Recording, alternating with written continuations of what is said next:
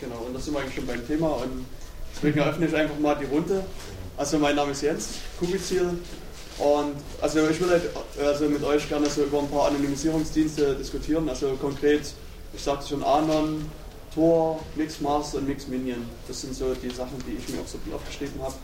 Und vielleicht auch die Probleme, was, was hindert mich daran, so einen Server zu betreiben? Kann ich vielleicht auch Leute überzeugen, so einen Tor-Server zum Beispiel zu betreiben? Und ja, das Ganze will ich halt einfach mit euch mal ein bisschen so ausdiskutieren, ein paar Stichpunkte sammeln. Also ich habe mir ein paar Zettel genommen und ähm, wenn wir da was zusammentragen können, werde ich das auch zusammenschreiben und dann zur Verfügung stellen. Also ich denke, das wird dann auch über die Seite dann mit verteilt werden. Also ich habe mir so vorgestellt, dass ich erstmal, also dass ich über jeden Dienst so, also so das Dienstmensch ein bisschen gliedere. Also dass man zuerst Anon mal durchnehmen, weil es aus meiner Sicht am kürzesten auch abzuhandeln ist. Also sagen wir so, als äh, um so einen Server zu betreiben. Ich sag mal, naja, wir gleich sehen, das wird also relativ, also für den Privatmann nicht ganz so einfach sein. Ähm, ja, dann Tor will ich mal mit ansprechen. Ähm, dann eben die Remailer Mixmaster und Mixminion. Also Anon, ich sag mal, aus meiner Sicht, was, was mich als Privatmann daran hindert, einen Anon-Server sozusagen zu betreiben, also erstmal die Frage, weiß jeder, was, was Anon überhaupt ist? Also wenn ihr irgendwas nicht wisst, wenn ich in Rätseln rede, fragt einfach rein. Also Anon ist der, der, der von der TU. ja, und äh, der Client dazu ist Jab. Jab, genau. Wenn einfach die kurzen Projekte mit, mit Urheber etc. vorzählen würde. Okay, no. Also Anon ist der Anonymisierungsproxy, der hier an der Universität in Dresden entwickelt worden ist. Und also es gibt mittlerweile, ich weiß gar nicht, wie viele Knoten es gibt. Also früher gab es halt nur so diesen Dresden-Dresden-Knoten. Also es gab dann sozusagen, ihr konntet euch mit eurem, mit dem Kleinen, mit dem Jab oder Jab da verbinden. Und ich sag mal, in einer Schleife von Dresden nach Dresden sozusagen wurde das, wurden euer, euer Netzverkehr sozusagen anonymisiert. Dann gab es noch ähm, Dresden, Regensburg oder Bremen bin ich mir gar nicht mehr sicher, aber das war so imperformant, dass man es eigentlich nicht sinnvoll nutzen könnte. Mittlerweile gibt es da einige mehr Knoten, die man da auch einstellen und nutzen kann. Ähm, ja, also warum ist es aus meiner Sicht also schwer sozusagen so einen Server selbst aufzustellen? Also das ist einfach ein Traffic-Problem. Wenn ich also richtig informiert bin, das sind nur Zahlen, die mir irgendwie mal so zugeflogen sind, laufen über die Dresden 4 Terabyte im Monat. Und es ist halt ein, ein Traffic, den man als Privatperson nicht handeln kann. Deckt sich mit einer Aussage, die Lutz danach vor drei, vier Jahren mal in Jena getroffen hat. Ja. Hm. Und also ich bin selbst als Student an der Uni in Jena und ich habe da auch sehr lange mal versucht, da irgendwie äh, die Leute an der Uni zu überzeugen, halt dort so einen Server aufzustellen. Aber da muss man sagen, dass die Uni in Jena als komplette Uni im Monat 6 bis 7 Terabyte an Traffic nur fährt. Also wäre also ein, ein ja, anderen Server fast eine Verdopplung des Uni-Traffics. Und soweit ich weiß, ist halt so, nimmt das, also der Tor-Server, äh, der anderen Server in Dresden 10% des Uni-Traffics der Uni Jena weg, glaube ich jedenfalls. Und das müsste auch so eine Aussage von Lutz sein, die ich da so im Hinterkopf habe. Lutz sprach damals darüber, dass die, die NASA war, glaube ich, damals noch ein Betreiber von so einem Onion-Routing-System. Genau. Mhm. Und er sagte, das hat halt entsprechende Zahlen, das waren aber, glaube ich, 3 Tera oder so. Das muss aber schon 2002 gewesen sein, also schon ein paar Jahre her. Mhm.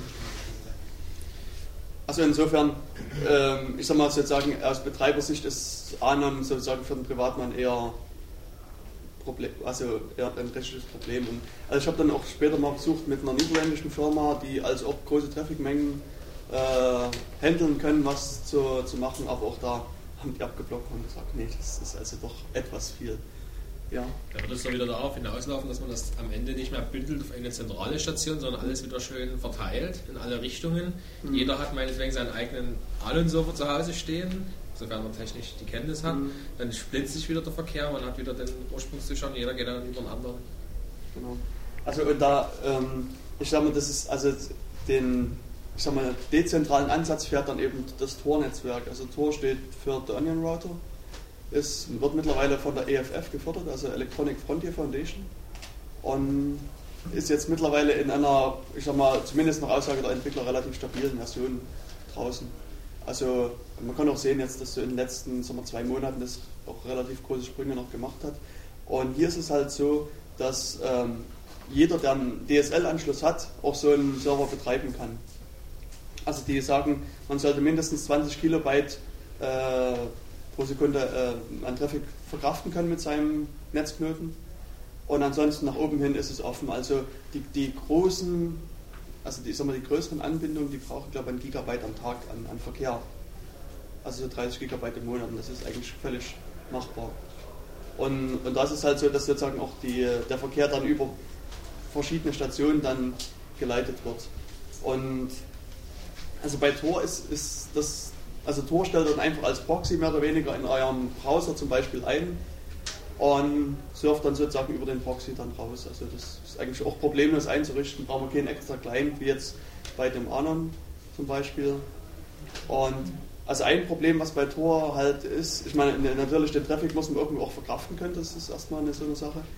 Und ähm, es gibt einfach zum Teil zu wenig Knoten, die äh, noch, noch da sind. Also es gibt zu wenig Leute, die hier wirklich so einen, so einen Tor-Server sich hin, oder hinstellen. Also man merkt es, also so, wenn man tagsüber Tor nutzt, so, also jetzt sagen wir zwischen 8 und 15 Uhr, geht das eigentlich ganz gut. Und ab sagen wir 16 Uhr, wenn dann die Amis aufwachen, dann ist mehr oder weniger, merkt man, dass es ganz schön lahmt. Also dann scheint halt von der Seite her mehr benutzt zu werden und dann merke ich es oftmals, dass es dann Abbrüche gibt oder dass es eben schwächer. Ist das echt was, um das dann an Hardware braucht? brauchst im Grunde genommen also so einen ganz normalen Rechner, den du auch als Webserver nutzen kannst. Also ein 486er mit einer großen, größeren Platte reicht da schon zu. Das wäre schon mal die Frage, welche Plattenkapazität müsste ich brauchen? Der speichert doch nicht ab. Also du, also Eben. Hätte ich eigentlich gedacht, dass die Genau. gering ist und eher die CPU ein bisschen also äh, größer, nee, größere Platte, sondern ein bisschen mehr RAM, meine So. ich. Also ein bisschen mehr RAM soll er haben und dann läuft das eigentlich relativ gut durch. Machst du irgendwelche wilde Kryptographie zwischen den einzelnen Knoten? Ja.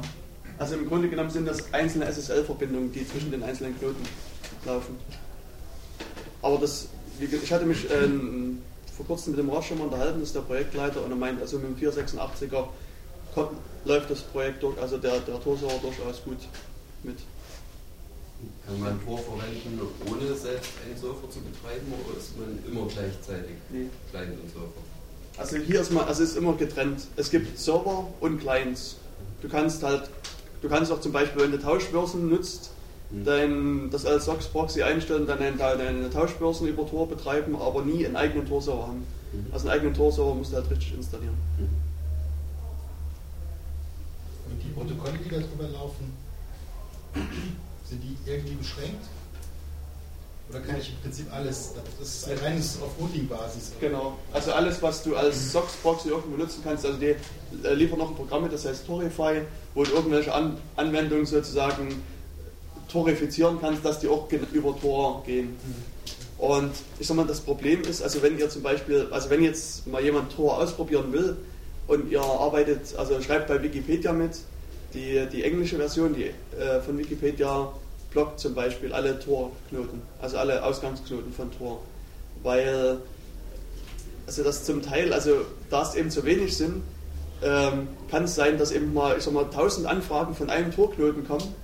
Und das ist halt nicht nur bei Wikipedia, sondern bei anderen. Und die sagen dann halt, das ist für uns schon fast ein DOS-Angriff. Und deswegen knapsen die die ab. Auch verschiedene IRC-Kanäle. Also wenn ihr halt Tor, Tor, also IRC mit Tor macht, dann gibt es auch diverse IRC-Kanäle, die sagen, Tor-Knoten lassen wir gar nicht rein. Also das ist halt auch ein Problem, wenn man halt als, als ein Tor-Nutzer ist. Und hier, Werden die Anfragen vervielfältigt dabei? Oder? nee, aber also die, das Problem sind, es gibt zu wenig Knoten, zu wenig Ausgangsknoten. Das heißt, du, Das kannst du ja technisch von DOS gar nicht unterscheiden. Ja, ich habe keine konkreten Zahlen im Knopf. Ich, ich glaube, es waren so 300 bis 400 Knoten, die es, die es gibt. Und wie Hm, viel Clients weiß man nicht. weiß man nicht. Das, Und was, aber wie viel gleichzeitig weiß man auch nicht. Ungefähr. Also, Gibt es gar keine Daten. nee. Ist mir zumindest jetzt erstmal nichts bewusst. Also wie sind denn die Geschwindigkeiten? Also ich weiß noch in Anfangszeiten von Jabber, was ist Anfangszeiten vor drei Jahren? Dann konnte man, also das Surfen war wirklich, selbst das war schon problematisch. Also Seitenaufbau war alles andere als schnell und jetzt im Vergleich zu Tour. Also die äh, Entwickler haben ein paar Tests gemacht und das schnellste war genau, also der genau gleiche Seitenaufbau und im Durchschnitt liegt es ungefähr doppelt so lange wie ein normaler Seitenaufbau ohne äh, jetzt Tor. Also im normalen Betrieb muss ich sagen, ist es kaum merklich, wobei ich sagen wir, auch große Teile des Tages auch mit dem Modem surfe. Und wenn ich es halt an anderen Stellen mache, wo ich eine große Leitung habe, dann merkt man es zum Teil schon manchmal. Also wie gesagt, wenn dann halt die Amerikaner aufwachen und selber ihre Torgeschichten anwerfen, dann wird es langsam und dann gibt es auch zum Teil Verbindungsabbrüche. Aber also zwischen, sagen wir, zwischen 8 und 15 Uhr ist es relativ problemlos. Also wir reden hier von keine Ahnung, 56K-Ebene oder ISDN-Ebene. Mhm. Also wie gesagt, bei, bei, bei, den Geschwindigkeiten fällt mir es persönlich gar nicht auf. Es ist halt nur bei größeren Geschwindigkeiten, dann merkt man es. Und wie viele Knoten werden da im Durchschnitt? Über wie viele Knoten wird das geroutet? Kann ich dir jetzt so aus dem Kopf gar nicht sagen. Also das legt im Grunde genommen legt das der, der Client immer selbst fest. Also er braucht mindestens drei Stellen, über die er es routet. Ab dann ist es sozusagen anonym. Und je mehr, desto besser. Das kann man Client einstellen. Das kannst du auch einstellen, ja. Also einstellen, ähm, wenn ich jetzt einen Surfer betreiben wollte, mhm. kann ich da die, die ähm, Übertragungsrate limitieren, beziehungsweise ja, das geht alles das. Geht, ja. Du kannst sowohl sagen, wie viel Traffic du jetzt im, also im Durchschnitt haben willst und auch so eine Obergrenze setzen ja. an, an Traffic. Das ist ja gut. No. DSL-Flat hat, das ist eigentlich doch also ich zumindest von der Telekom, die waren einmal in 24 Stunden in Auswahl. Mhm. Dann wählt man sich halt automatisiert wieder ein in ein paar Minuten und dann hat man das Ding wieder online. Mhm. Wenn man das dann zusätzlich noch nach oben so limitieren kann, dass man selbst ungestört noch surfen kann, spricht doch eigentlich nichts dagegen, so ein Ding aufzusetzen. Genau. Ja, ja, die Frage ist halt, wie ist die rechtliche Seite? Also wie kann man, also wie wird man in Beschlag genommen, wenn zum Beispiel Kriminelle, wer auch immer, über diesen Dienst ähm, ihre Aktivitäten fahren? Also ein Tool, man hat es ja bei Jet gesehen, mhm. man ist angreifbar, definitiv, mhm. wenn man so einen Dienst betreibt. Und als, als Serverbetreiber ist man ja dann praktisch immer Anlaufstelle. Mhm. Na, bei anderen ist es meiner Meinung nach so, dass also sagen wir, die, die offiziellen Behörden davon ausgehen, dass diese Anfragen nach ähm, 100, Paragraph 100 StPO oder ST, ja, StPO, also dass die rechtmäßig sind und dass du dann wirklich Auskunft erteilen musst. Und hier bei Tor kannst du wieder sagen, wenn du jetzt also du kannst ein Exit-Knoten sein, also an dem Knoten gehen dann halt auch Anfragen raus in die weite Welt, oder du bist sozusagen nur ein Mittelknoten, wo praktisch nur die Anfragen einfach mal weitergeleitet werden. Und ich sag mal, dem Mittelknoten, dem kann sozusagen nicht passieren. Weil das von außen, also ich sag mal, da läuft deine Anfrage halt nur durch und ist gar nicht feststellbar, welche Schritte die jetzt irgendwo genommen hat. Aber der, der Exit-Knoten ist auf jeden Fall eindeutig feststellbar. Ja, also das ist wie bei YAP, dort die IP kriegst, kriegt dann halt die, die Anfrage, also dein, der Seitenbetreiber sieht dann halt irgendwie IP so und so und das ist halt dann der Exit-Knoten. Ja, aber da würde ich drauf ankommen lassen, was wollen die denn? Du hast halt keine Logs, weil die Software erzeugt keine. Das Schlimmste, was sie dir sagen können, ist, schalt das Ding ab. Hm, genau. Also einbuchten können sie sich dafür bekommen. Ja, natürlich, aber es es ist halt immer ein, Grenzfall. Also, weil die, die Rechtslage da drin ist auf keinen Fall klar. Eben, die, Rechts, die, Rechtslage. die Rechtslagen in, dieser, in diesem Bereich werden durch Rechtsfortbildung der, der Richter gemacht. Also, es gibt keine äh, Gesetzeslage dafür. Richtig. Deswegen wird das immer von Fall Deswegen finde ich das so wichtig, dass es eigentlich noch mehr dieser Knoten gibt, damit man wirklich ein freies Netzwerk hat, dass man dann quasi irgendwann einfach nicht mehr eindämmen kann. Das ist nämlich dann so eine Art, ich nenne das jetzt mal ganz laienhaft, eine Rechts äh, die heißt das. ist Recht. Ja, ja eine Rechtsschaffung durch Praxis. Normative Praxis. Genau, die normative Praxis. Da kommen sie nämlich dann nicht mehr drum rum. Hm. Und das Gute halt bei Tor ist auch, dass die ja nicht nur alle in Deutschland stehen, sondern auch weltweit verteilt. Also das Interessante ist halt, wenn man, wenn man Tor nutzt und mal Google eingibt, dann landest du halt, also ich bin jetzt vor kurzem bei einer rumänischen Google-Seite rausgekommen. Also das ist halt auch ähm, sehr interessant, dass du, du gibst halt eine Anfrage ein und siehst dann irgendwelche wilden Schriftzeichen und musst dann erstmal überlegen, hm, okay, deine Ergebnisse sind zwar gleich, aber du bist halt irgendwie und hast ein anderes Interface, weil Google das ja auch nach IP. Die sind, die sind nur anscheinend gleich. Ja, okay, ja. Ich sag mal, bei den Suchbegriffen, die ich suche, dann. Ist es denn beeinflussbar, ob man als Serverbetreiber ein Exit Knoten ja. ist oder ja. in, wenn in Mittelknoten. Mhm.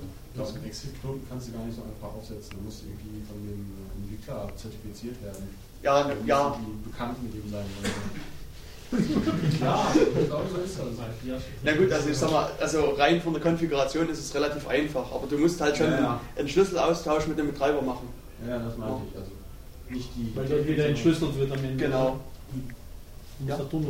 Ähm, zu der Sache mit dem Google-Nummer. Vikander hat das jetzt auch mal getestet, irgendwie, dass er halt in der englischen Fassung andere Suchergebnisse bekam als in der deutschen Fassung. Und da wäre es mal interessant, ob man dann auch bei dem Tor, Tor oder Tor, Tor. Also richtig wie das deutsche Wort Tor. Tor ob man da auch ähm, auswählen kann, wo ich schon rauskomme, dass ich dann, was ich mal in Belgien oder in Russland oder wo auch immer rauskomme und dort dann. Das zerstört ja irgendwo die Anonymisierung, wenn man da quasi eine Route auswählen könnte. Nee, nicht ganz. Nein, wenn ich die Route als Benutzer auswähle, Wenn sage ich das schon, Land Ja, das bestimmen könnte. Ja. Mhm. Der Haken ist, wenn du einen deutschen Exit- Exit-Knoten hast, ist der deutsche Exit-Knoten zumindest verpflichtet, äh, äh, zusammen, zur Zusammenarbeit verpflichtet. Das heißt, zumindest die letzte Schicht des deutschen äh, Exit-Knotens wäre kompromittiert, also vom letzten zum vorletzten, der letzten zur vorletzten Schale.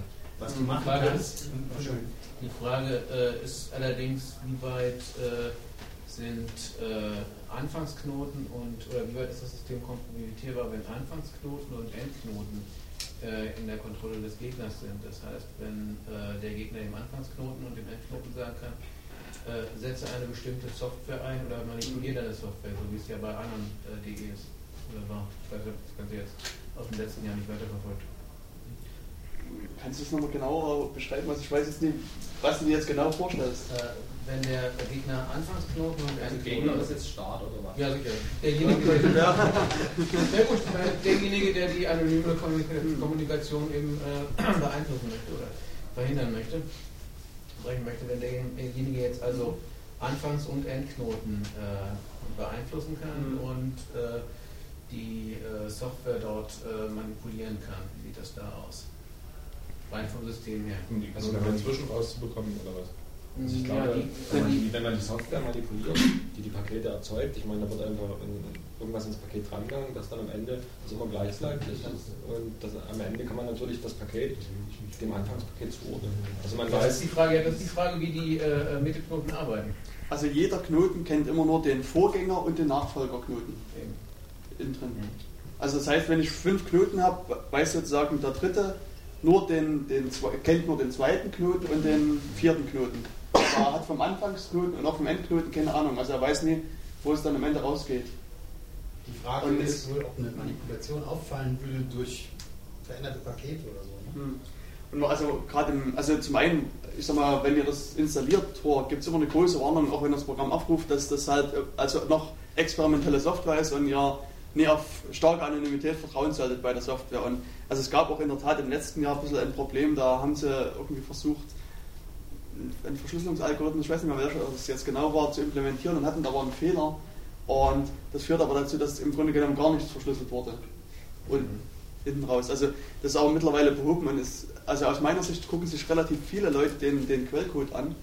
Und interessanterweise wird das, also das ähm, Tor auch vom, vom Verteidigungsministerium und anderen Leuten benutzt. Und da nehme ich auch an, dass die durchaus mal einen Blick auf den Quellcode werfen und da, ähm, ich sag mal, wenn es Fehler gäbe, die auch ausmerzen würden. Oh, ja, Wie sieht es denn mit der äh, ich habe das Gute, äh, das Glaube an guten Menschen und die verloren. Ja. Wie sieht es denn mit der Robustheit aus gegen äh, Flooding-Angriffe, Mittelangriffe haben wir schon? Also bei Flooding, wie gesagt, das ist halt so ein, so ein Problem mit, mit den Knoten. Zu wenig. Zu wenig. Äh, Und, hm? Ja, gut, ganz kurz noch auf die Frage von dir eben einzugehen. Wenn du erzwingen willst, dass du bei einem Webserver oder sonst wie Server als aus einem bestimmten Land kommend angesehen wirst, hast du immer noch die Möglichkeit, über das Tor erstmal noch auf ein, was anderes zuzugreifen, zum Beispiel über Akamai oder irgendein anderes Netzwerk, das du quasi missbrauchen kannst. Du tunnelst dich durch das Netzwerk auf den Server, den du haben willst. Und dann kannst du dir unter Umständen äh, einen Proxy suchen, der aus einem bestimmten Land kommt. Es gibt immer noch Proxys da draußen, die muss man nur finden, die Webinterface haben, da kannst du die URL eintragen. Du holst du über Tor dieses Webinterface, trägst eine URL ein und dann hast du quasi hinter dem wirklich anonymen Tor nochmal einen pseudo-anonymen Proxy, der aber dann dieses, in diesem Land steht, das du vielleicht haben willst als Ursprungsland eigentlich. Also es gibt zum Beispiel dieses, also Anonym, also Anonymous heißt das. Zum Beispiel. Genau, und da gibt es halt sowas mit diesem Interface oder es gibt auch englische Seiten da in dem Fall. Ähm, ganz kurz, was war das mit dem AK Main, was du eben erwähnt hast? Äh, es würde wahrscheinlich ein bisschen zu weit führen, das jetzt ausführlich darzustellen. Wenn du das richtig intensiv lesen willst, dann solltest du mal vielleicht auf searchlaws.org gucken bei Flavia. Der hat das mal dargestellt. Äh, Akamai ist ein Riesenunternehmen. Die haben meines Wissens, also mein letzter Stand, der ist doch schon ein paar Jahre alt, hatten die so eine dreistellige Zahl von dicken Servern am Netzwerk. Und die liefern eigentlich Werbegrafiken aus mhm. im Auftrag von Kunden. Aha. Und äh, es ist gelungen, diese, diese Werbegrafiken, die werden in Seiten eingebunden. Ja. Indem du eine Seite aufrufst und in der Seite im Quellcode steckt dann halt eine Akamai-URL und hinten dran die Seiten-URL und die wird an Akamai dann weitergeliefert von deinem Browser automatisch, der macht einen Get-Aufruf dorthin und da ja die URL der eigentlichen Seite drinsteht, liefert dann Akamai dir so ein Bild. Und dieses System konnte man auch missbrauchen. Man konnte halt diese URLs, so wie die im Quellcode standen, auch austauschen. Du kamst nicht über jeden Akamai-Server auf jeden gewünschten Webserver, aber so im Schnitt fünf bis zehn Versuche reichten meistens, um einen Akamai-Server zu finden, der dich dorthin brachte, wo du wolltest. Ah, okay, danke, das reicht.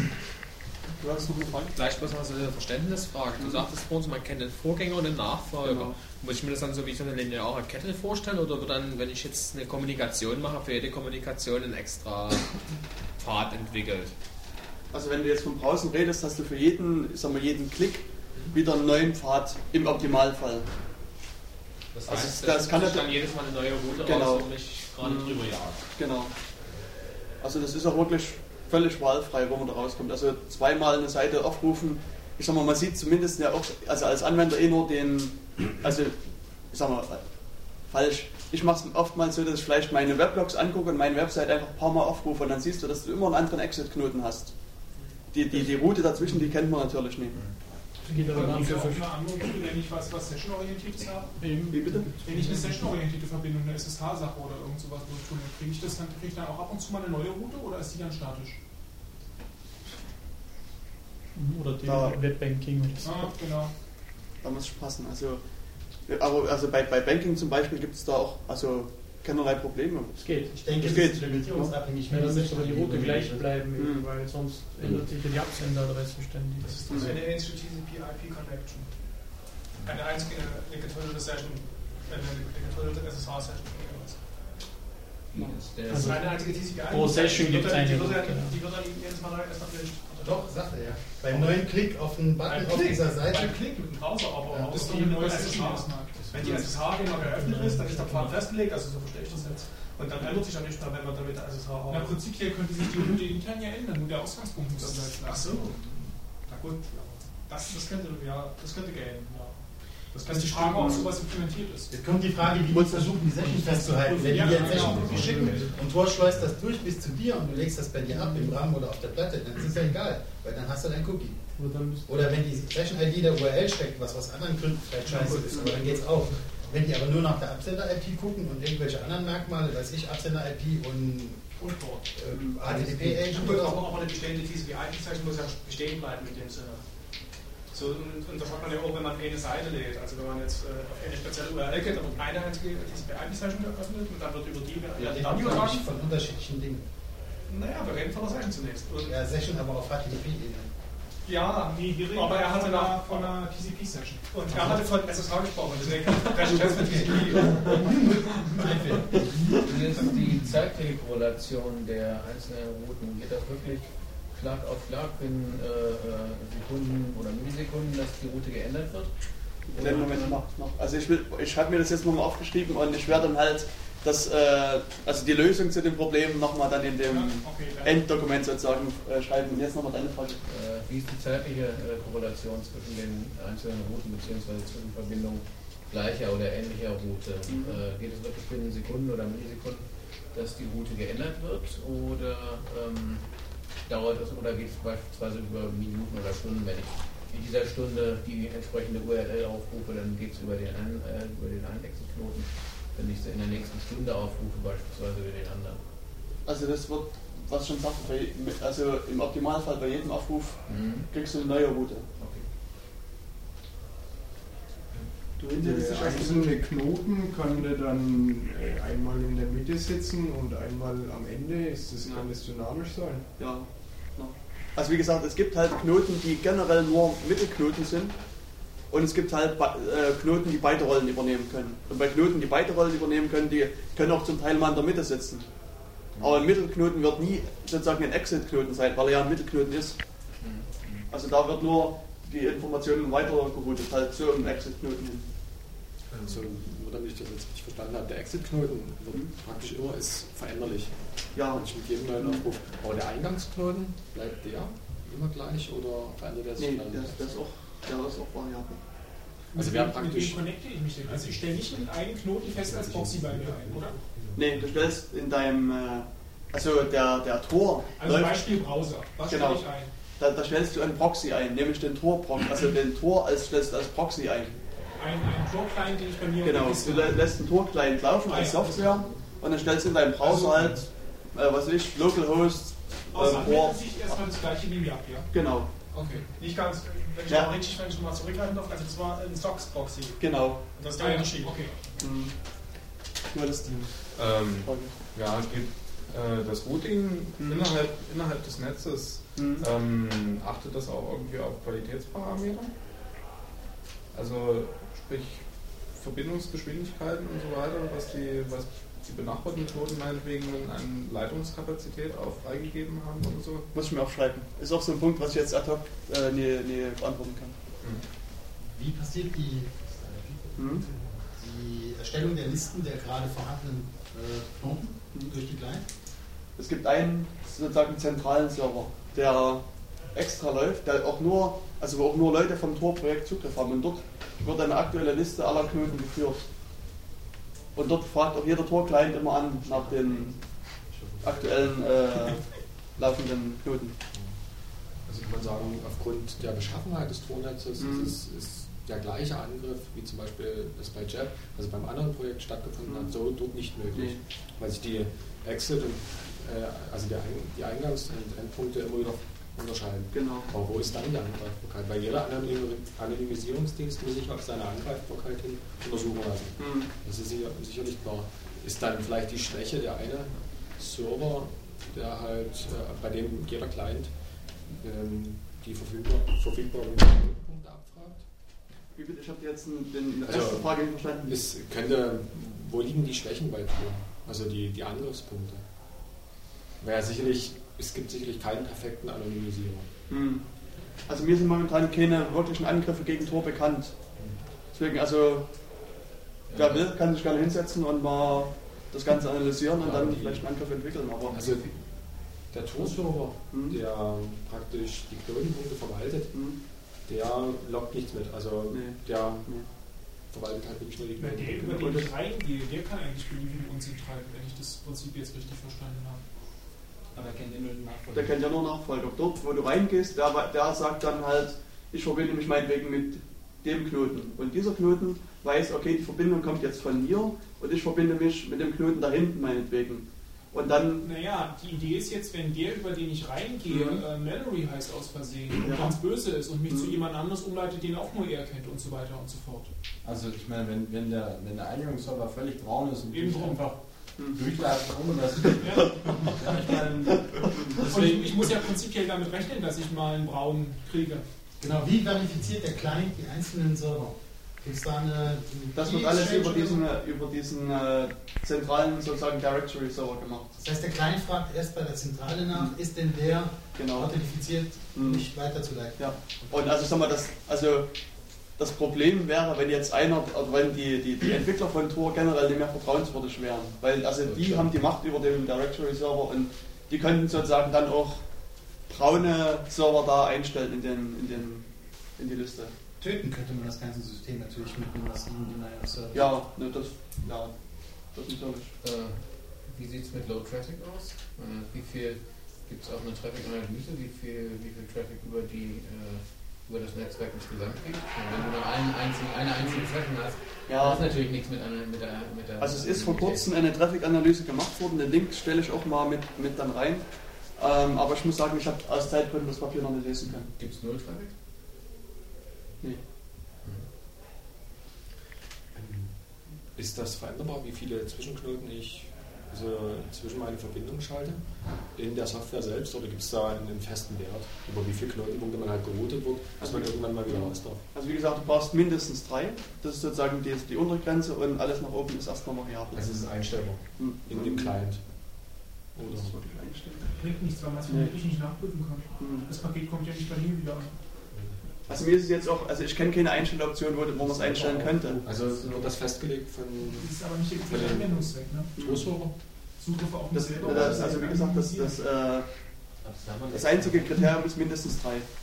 Und alles andere wird dann halt nach Verfügbarkeit der Knoten. Aber das findet dann tatsächlich auch statt. Genau. Also das, das ist mindestens über drei. Ja, ja. ja auf Wenn jeden man, Fall. wenn man weniger ist. Drei Mittelknoten oder drei Knoten insgesamt? Drei Knoten insgesamt. Natürlich, also Ja, ich meine, wie gesagt, das ist die, un die, die unterste Grenze. Aber ich kann die ich, aus- ich kann- glaube, ich Kann ich auswählen, dass ich sie anheben kann, oder? also mir fällt gerade ein, ich glaube, es gibt in der Tat eine Option und die, die Option steht standardmäßig auf mindestens fünf Knoten. Weil das wäre natürlich wichtig, dass der Nutzer das selbst beeinflussen kann. Also wenn ich das jetzt mit dem, externen, auch wenn es nur ein Tor-Projekt ist, irgendwie, wenn ich, wenn ich ihm das überlasse, über wie viele Knoten er mich dort hetzt, dann ist das natürlich schon ein Angriffspunkt. Weil Ja. man kann es ja nur über zwei machen und dann bin ich praktisch am Arsch. Ja, wir sind natürlich dort 999.999 einstellst. Ja, es gibt halt nur fünf. Dann kannst du das System aber auch ganz schnell lahmlegen. Also zumindest eine Obergrenze sollte man irgendwie. Ja, na, das ist natürlich klar. Also wenn man sagt, es, es gibt ja auch nur eine besti- bestimmte Anzahl von Knoten und irgendwann muss man dann halt ja doppelt halt vorne ja an. Hm. Vielleicht noch Ja, ja, so eine Titel in so Nee, macht die nicht. Die Anfrage wird nur langsam. Denn die Knoten kennen sich ja nicht. Außer den Vor- und den Nach äh, Vorgänger und den Nachläufer. Dreht sich dann halt im Kreis bis in alle. Ja, Ja, das System beschäftigt sich das- auch das- bis in alle bis in- ja, genau. was mehrere Leute Du hast nur machen. eine statistische Wahrscheinlichkeit, dass mindestens zwei Knoten dabei äh, dass das maximal zwei Knoten dabei sind. Hm. Ja, immer wieder viel vom Spiel. Ähm, ich hätte mal noch eine Frage zu der Verschlüsselung. Ähm, das sind ja symmetrische Schlüssel, die ausgetauscht werden, nehme ich mal stark an, wie es ja sein. Wenn ich jetzt eine Verbindung aufbaue, ist dann der symmetrische Schlüssel in der Kette immer der gleiche oder wird dann nur von Knoten zu Knoten immer wieder ein neuer Schlüssel aufgebaut? Von Knoten zu Knoten sind das immer SSL-Verbindungen. Ja, das sind ja, ja. Ja, Und da Und- habe ich immer nur zwischen zwei Knoten den gleichen Schlüssel. ja. Okay. Oft Also Das würde doch bedeuten, dass, dass so ein mittlerer Knoten eine Entschlüsselung vornehmen kann. Natürlich. Aber das hat man ja vor uns gerade ausgeschlossen, denke ich. Ich denke, die mittleren Knoten sind total dumm. Wir leiten die drei Knoten durch. ja, Sie können ihn aber trotzdem mitlesen. Nee. Nee. Ist das vielleicht doppelt verschlüsselt? SSL ist doch nicht komplett symmetrisch. SSL macht doch nur die Datenübertragung symmetrisch und einen asymmetrischen Schlüsselaustausch. Also, Also, Das ist Hybrid, das ist Hybridverfahren. Das ist ja. eben drum. Wie läuft denn das dann mit, dem, äh, mit der Verschlüsselung, mit dem Aufbau? Das heißt, es geht ja einmal die Hinrichtung. Also in der Hinsicht, das heißt, ich rufe meinen Server auf, Mhm. gehe über fünf Knoten meinetwegen und dann kommt ja irgendwann ein Datenpaket zurück. Geht das über dieselbe Verschlüsselung wieder? Das heißt, bleibt die offen oder wird die zwischenzeitlich zugemacht und dann geht das wieder neu zurück? Oder Also der Rückweg ist genau dasselbe wie der, der Hinweg. das heißt, die Verbindungen, die einzelnen, die bleiben in der Zwischenzeit offen, bis das, die Antwort kommt. Also zumindest kann ich mich so erinnern, war dann waren das die Aussagen von den Entwicklern, dass die Hin- und Rückweg äh, sollten der gleiche sein. Muss ja auch. Ja. Weil du, Was du weißt. Ja. naja, du, du, ansonsten muss ja der Exit-Knoten auch wieder den, den Eingangsknoten kennen. Weil Ja, er ja sonst wer- nicht weiß, wohin das Paket wieder Wer zurück kann soll. das schon, aber wer verteilt dann die Schlüssel? Der Directory-Server oder wie? Okay, deshalb, das erklärt aber auch ein bisschen den erhöhten RAM-Bedarf von diesen Servern. Also, die müssen ja entsprechend viele Sachen da ablegen, Mhm. bis die Connections wieder zurückkommen. Also generell bin ich zumindest der Meinung, so einen Server aufzusetzen an sich ist zunächst erstmal kein Problem. Also ich habe auch also mich mit verschiedenen Leuten unterhalten, aber das, das, das Hauptargument sozusagen, was ich immer dann wieder höre, bei Leuten die jetzt genug Traffic haben auf ihrem Server, ist halt, ähm, dass sie zum einen Angst haben vor Hackerangriffen dann. Also sie haben irgendwie so eine panische Angst, dass irgendwelche Hacker, Cracker, Script-Kiddies oder sonst was äh, oder vielleicht auch öffentliche Hacker in Anführungsstrichen versuchen halt ihren Server da zu knacken und ihren Tor-Server halt sozusagen stillzulegen. Also das ist eines der Hauptsachen, die ich immer wieder irgendwie höre. Also wie gesagt, ob das begründet ist oder nicht, aber das ist so eine, eine, eine häufige Angst sozusagen. Mit welchen Privilegien läuft der denn? Ganz, der hat du kannst ihn als, als äh, Tor-Nutzer anlegen sozusagen und dann als den Tor-Nutzer laufen lassen. Also, hm. Wird irgendwas mitgehangen an das Paket, dass man am Ende feststellen kann, wie viele Knoten das Ding geht? Gibt es da irgendwelche Mechanismen oder so? Hm, Weiß ich jetzt aktuell nicht. Ja, Ich glaube auch nicht. Sonst weiß er ja nicht, wann es noch Nee, was ich dann aber auch als Endnutzer sehe, ja, das Ding ist jetzt über 10 Knoten gegangen, um ans Ziel zu kommen. einen Quiz machen. Das wird gut gehen. Ja. Können die Pakete dahingehend manipuliert werden, Was dann macht. dass die praktisch die Verbindung loggen oder zumindest dann am Ende für den Empfänger Mhm. klar ist, ähm, über welche Verbindungen die gegangen sind. Also dass der, der Ursprungscomputer, von dem das Paket ursprünglich mal abging, äh, eindeutig identifizierbar ist. Dass man Ja, das ist ja Das das, ist das, gerade- das, das, Ziel, das ja, ist nicht. wenn Nee. jemand irgendwie das Paket entsprechend verändert. Nee, nee. Es sei denn, du surfst und setzt, dir- lässt einen Cookie setzen, dann geht das wieder. Aber das ist dann ein anderes Problem. Ich meine, wenn ihr das jetzt so hört, wo, wo würden denn eure Probleme liegen, jetzt einen eigenen Tor-Server euch hinzustellen? Was, was würde da noch dagegen sprechen? Das Einzige wäre höchstens Traffic. Also die Traffic sollten wir vielleicht haben. Hm.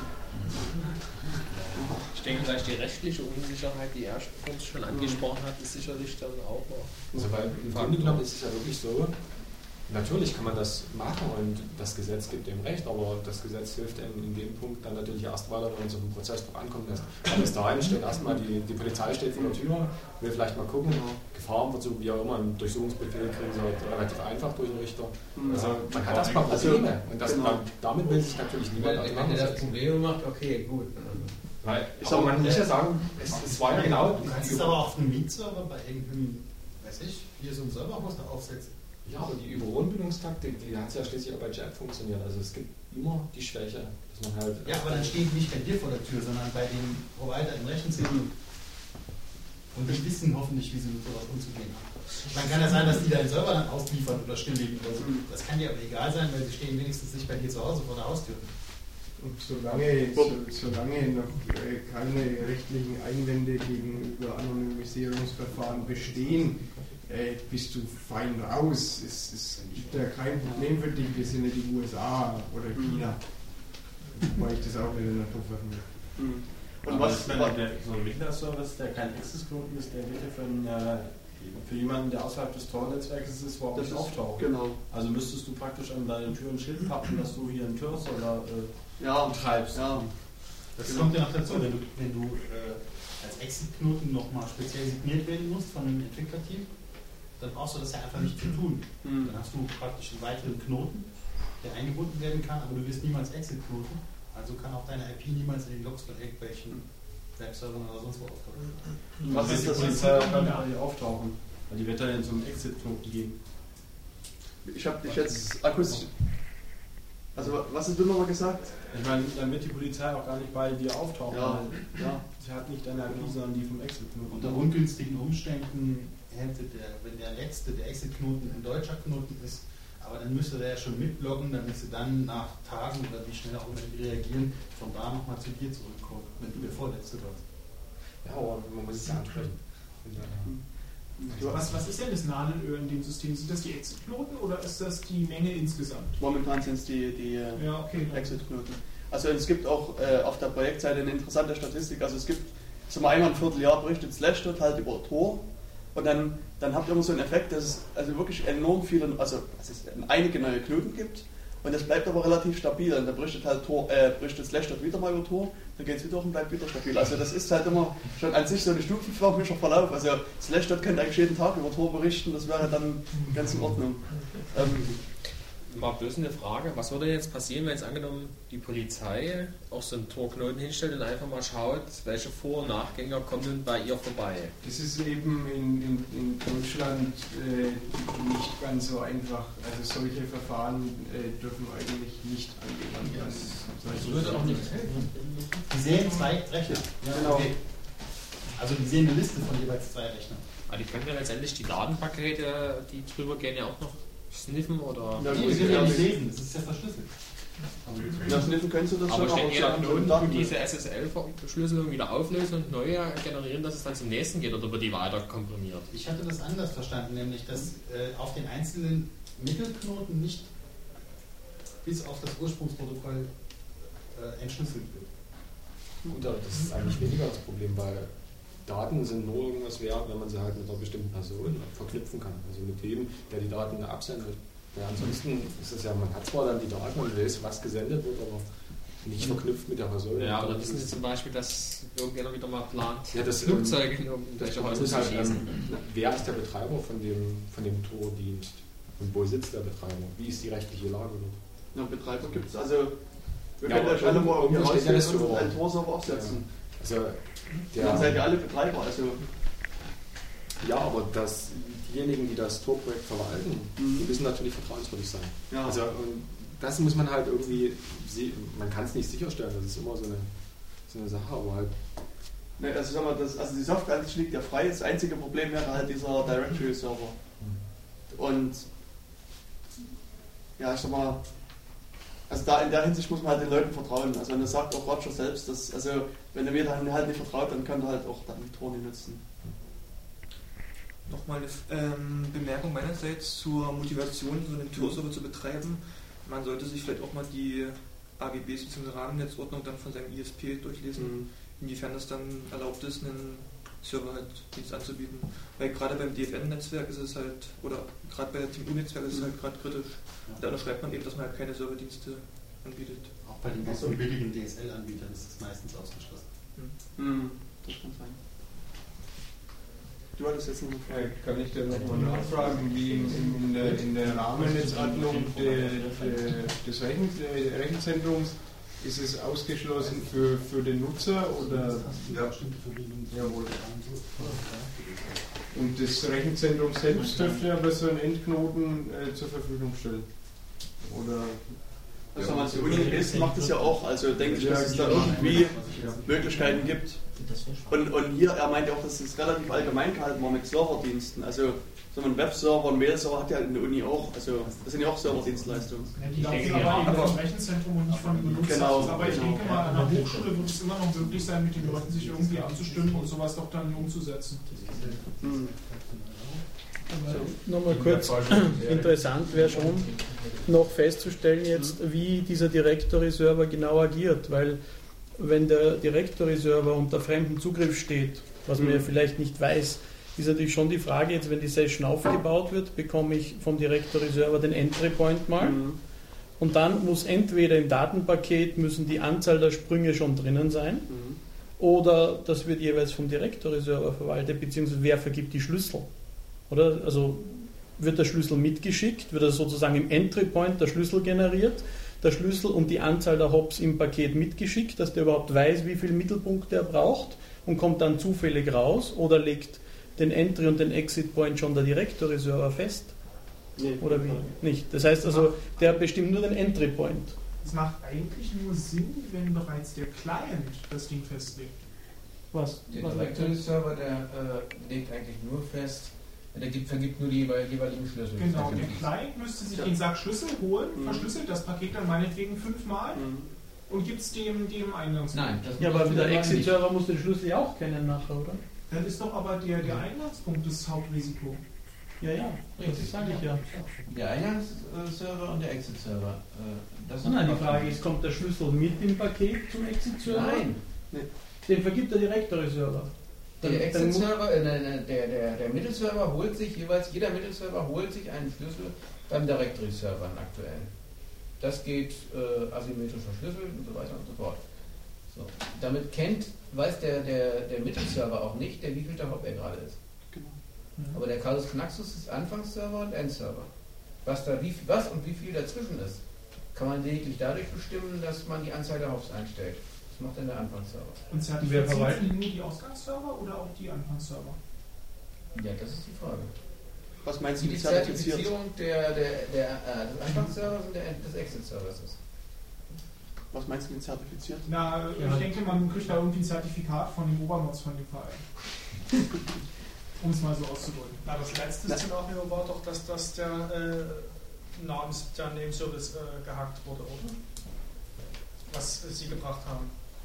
Ja, die Frage ist, wo, wer merkt sich, wie oft, wo, wie und wo, wie oft die Pakete laufen und wo entstehen die Schlüssel und wo wird wieder aufgemacht, oder? Das ist das Problem. Oder? Ja, die Frage ist ja nicht ganz. man doch besser auf die technische Frage eingehen sollen. Also der Anon-Server, der Anon-Dienst, den wir kennen mittlerweile, der ist so, dass von vornherein alles in Zwiebelschalen und Verschwörungsstellen gepackt wird, Ja. wie beim Cypherpunk Remailer auf, äh, äh, Mhm. auf Mailbasis. So. Beim, äh, äh, beim Tor-Server ist es so, dass der Anfangsserver lediglich sagt, dahin zu dem Exit-Server muss es gehen. Oder zu einem. Ja, zu einem, Ja. genau. Und äh, dass dann äh, das Ganze über äh, verschiedene Wege geleitet wird. Das heißt, äh, zu einem Server muss es gehen und es muss so und so viel Hops beinhalten. Ja, aber dann müssen die Hops müssen ja mitgeschickt werden. Also ich muss ja wissen, jetzt geht das Paket anonym vom, also vom Ja, Input-Server er ja- zum ersten Mittelserver. Da muss ja der Mittelserver wissen, muss ich jetzt schon zum Exit weiter oder muss ich noch einen Hop Dazu machen? reicht ja eine Zahl, die der Client einstellt, das ist die maximale Anzahl Hops und die wird dann Ja, runtergezahlt. die wird rückwärts gehen, die wird mitgeschickt. Aber. Und bei 1 Ja, das heißt, der schickt das Paket weg und sagt, ich will fünf Hops und die, das wird runtergezählt. Das heißt, das läuft ja, im aber Paket es mit. ist nicht so, dass man sagt, es sind fünf Hops, also nehme ich den ersten Umschlag, den zweiten Umschlag, den dritten, sondern sagt, dieses Paket muss noch fünf Hops kriegen. Okay, Mhm. entschlüssel ich es, verschlüssel ich es wieder, schick's weiter, Ja. jetzt muss ich sagen, jetzt muss ich fünf durch, Ja. schreibe eine 4 drauf, schick's weiter. Der Ja. nächste macht das gleiche, bis dann irgendwann 0 oder 1 da steht. Und dann geht's auf raus. Option Based. Und dann sagt der, Exit, der, der, der Mittelserver, bin ich ein Exit-Server oder nicht? Ich bin keiner, also zum nächsten Exit-Server. Das heißt aber, dass Tor überhaupt kein Onion-Routing-System ist. Nee, das heißt auch nicht so. Also das ist nicht das, also weil das, das Problem bei, bei Onion Routing ist, dass es auf diesem klassischen Onion Routing gibt es ein Patent. Und deswegen also ist das so ein Pseudo-Onion Routing, was die machen. Ich meine, der Vorteil des Ganzen ist, dass es keinen Anfangsserver gibt, dem man hundertprozentig vertrauen muss. Denn das ist ja das Problem, du musst dem Anfangsserver vertrauen. Und wenn äh, der Gegner sagt, dem Anfangsserver sagt, okay, du äh, musst jetzt, jetzt deine Software ändern, dann hat man ein Problem. Äh, das Problem wird dabei aber zum Directory-Server verlagert. Ja, also es geht nur darum, dass der Directory-Server nicht sagt, praktisch mir einen äh, fingierten falschen Anfangsserver gibt. In dem Moment, wo das Paket Nee, im das System nicht. ist. Der Directory-Server kann jemand anderem sagen, okay, ich habe dem, dem die, äh, die Schlüssel gegeben. Da ist der Haken dran. Man, außerdem kannst du den Traffic dann über, ähm, ich beinahe gesagt, Kramers-Chronik-Relation, also Ursache, über Ursache, Ursache und Wirkung äh, herausfinden, äh, indem du sagst, eine Anfrage, also eine Antwort kann natürlich nicht vor der Antra Anfrage erfolgen. Denn wie gesagt, es gibt keinen Null-Traffic dabei. Ja, das ist klar. Nur, äh, ich weiß nicht, wo der Directory-Server steht. Ich wollte gerade fragen, wo steht der? Ja? Wenigstens kann man das Problem, dass äh, bei, bei anderen eben der Anfangsserver äh, äh, alles beinhaltet, auf zwei verteilen, nämlich Anfangsserver und, oder wie heißt der Eingangsserver? Es gibt nur Exit-Knoten und Knoten. Oder so, ein Knoten heißt im Grunde genommen jeder Punkt Gut, halt. auf den, äh, vom Exit-Server äh, verlagert auf äh, Exit-Server und Directory-Server, sodass man quasi die äh, Mittelserver in Ruhe lässt und äh, Mhm. das sich von verschiedenen Diensten. Die Frage ist, ob man die Directory-Server nicht vielleicht auch dezentralisieren könnte. Weiter. Also rein technisch geht es wohl, aber Roger ist der Meinung, also das, das ist eben halt so dieser, der, der kritische Punkt dort. Und er will das halt wirklich, gerade die Directory Server nur Leuten überlassen, zu denen er auch hundertprozentiges Vertrauen Ja, hat. ist Also das ist halt, und das sind halt äh, nicht gerade viele. Also Ist auch gut in der Position, Ja, genau. dass das nicht zu viel ist. deswegen, also groß dezentralisieren ist da halt. Ja, ist die Frage, ob es sinnvoll ist, diese zu dezentralisieren, damit man das Risiko, weil das, das Problem vom das Kompromittierungsrisiko äh, dadurch gestreut hat, dass man mehrere Directory-Server hat, die, wenn, Mhm. sie, wenn die entsprechenden Mittelserver beteiligt Ja. sind, alle kompromittiert werden müssten. Ich würde vielleicht gerne mal ein neues, neuen Aspekt mal in die Runde werfen. Angenommen, es nutzen jetzt nicht nur ein paar wenige dieses System, sondern viele. Mhm. Und auch die Endknoten sind ausreichend viele vorhanden. Mhm. Würde es ja bedeuten, wenn wir jetzt äh, eine insgesamt Trafficmenge von x haben, haben wir dann meinetwegen eine Trafficmenge von sechsfach x, weil ja jedes Datenpaket noch fünf Zwischenstationen ni- mitnimmt. Das heißt, wir würden ja am Ende uns irgendwo das Netz doch ein bisschen sehr überstrapazieren. Die Größenordnung steigt, das ganze Problem steigt um eine, der Traffic steigt um vielleicht eine Größenordnung, aber die Komplexität steigt um wesentlich mehr. Um wesentlich mehr Größenordnung. Ich will das mal mit, mit Fefe beantworten, mit ein bisschen plakativen Spruch. sorgt dafür, dass man darüber Pornos gucken kann und die Bandbreite wird zur Verfügung stehen. Ja. und ich wollte gerade sagen, sorgen wir dafür, dass nichts ausgetauscht wird und dann reicht die Bandbreite, wenn keine Videos so verschickt ja. werden.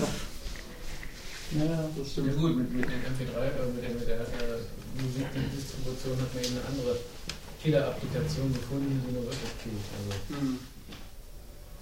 Ich meine, du hast schon recht. Und das, also das Traffic-Problem ist halt wirklich eines, was man deutlich merkt bei, bei Tor. Also eben aufgrund der momentan geringen Anzahl. Aber so wenn, wenn genügend Leute sich bereit finden, sagen, ich teile auch meinen DSL-Anschluss zum Beispiel oder meinen Server, den ich habe, dann, dann erledigt sich das Problem meiner Meinung nach auch. Äh, abgesehen davon, um das mal nochmal ernsthaft zu beantworten, die Bandbreitenpreise sind im freien Fall. Mhm. Wir nutzen in Europa, ich weiß nicht, eine einstellige Prozentzahl der vorhandenen Glasfaserkapazität. Mhm. Also von den Bündeln an Fasern, die da liegen, sind jeweils einzelne benutzt und der Rest ist unbenutzt. Wenn die die alle anschalten würden, dann hättest du deine, wahrscheinlich dein internetfreies Haus oder so. Interessant wäre, wenn man einen, äh, einen Mittelknoten als Trojaner irgendwo installieren könnte und sich verbreiten lassen könnte.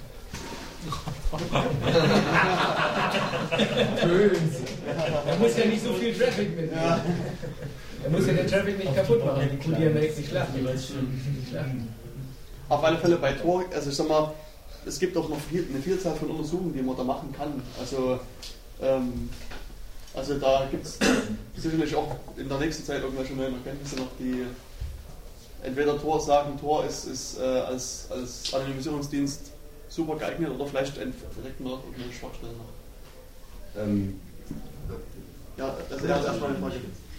Ähm, angenommen, jetzt habe ich eine gute Seele, stelle mir jetzt einen Tor-Server zu Hause hin, damit andere mhm. und ich halt anonym surfen können.